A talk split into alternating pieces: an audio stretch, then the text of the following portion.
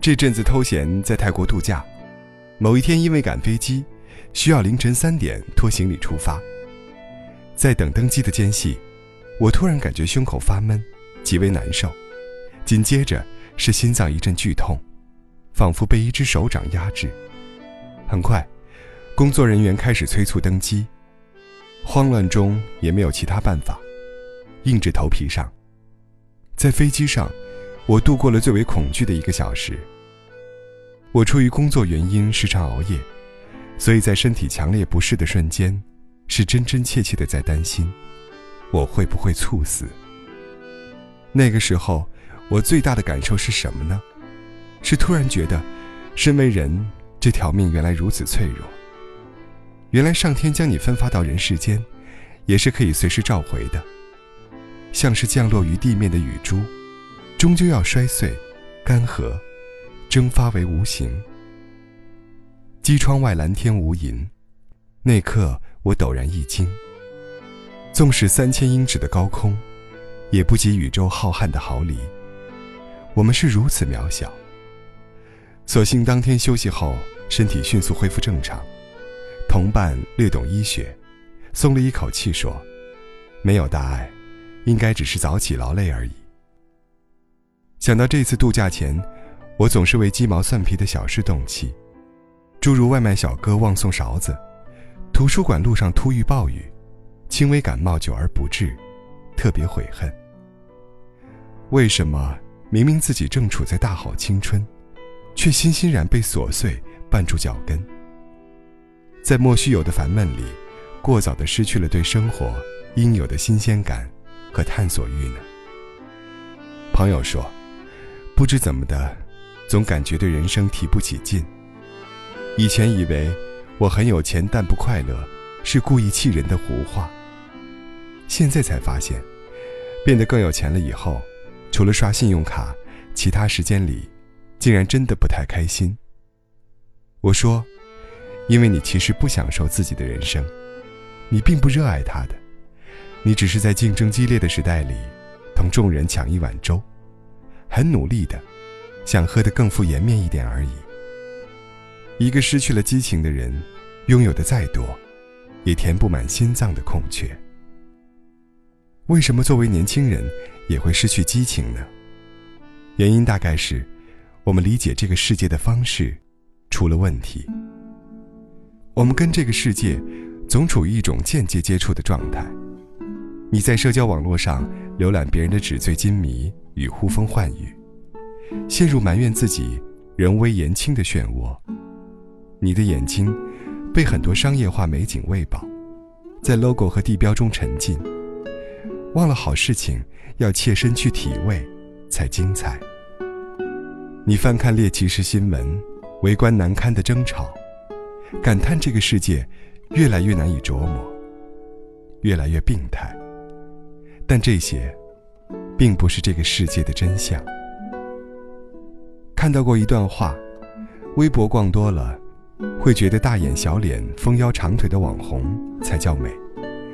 但当你四处走走，看到街上追着气球奔跑的孩子，洋溢纯真喜悦的脸；看到跟你友好打招呼的皮肤黝黑的女孩，整齐洁白的牙齿；看到下午三点守在唐人摊上的老人，祥和安静地晒着太阳。你会觉得，这些都是很美的。这些美，很广阔，很原始，应当被珍视。朋友说，他有阵子忙论文，很是心烦，睡觉的时候，眉头都是不自觉皱着的。有一天在实验室昏睡时，朋友笑着，轻轻帮他把眉毛捋直，说：“你不皱眉才好看呢。”那个时候，他觉得，人与人之间温厚的善意，真的特别美好。其实这个世界上，有很多和善意一样好的风景。这个世界没有太糟糕的，是你欲望太满，一身戾气太重，是你的心脏，先蒙上灰了。走出去，去大胆经历这个世界，去勇敢尝试，去爱，去拥抱。去开阔视野，才不至于在狭隘的、无用的垃圾式情绪中，浪费了大好年华。韩寒，在我所理解的生活里，写到过一次开车抛锚，被困在荒凉的公路上的情景。在等待救援的几个小时里，他无事可做，便抬头注视星空，看它如一条静谧的河，宽广的、无声的，闪烁着。他感慨：什么都太繁多了，什么也都太短暂了。人就像夜空中的星，终究会撞上白昼，到那时，世界已经不会再有它的痕迹。一条薄命，像岸边一粒细腻的沙，周而复始的被命运的潮汐冲洗。我们无法决定际遇，却可以增加生命的厚度，活得更诚恳、更真挚，也更有力。总不能让自己短暂的人生，在无意义的蹉跎中恍然流逝。毕竟，一个人拥有此生此世是不够的，他还应当拥有诗意的世界。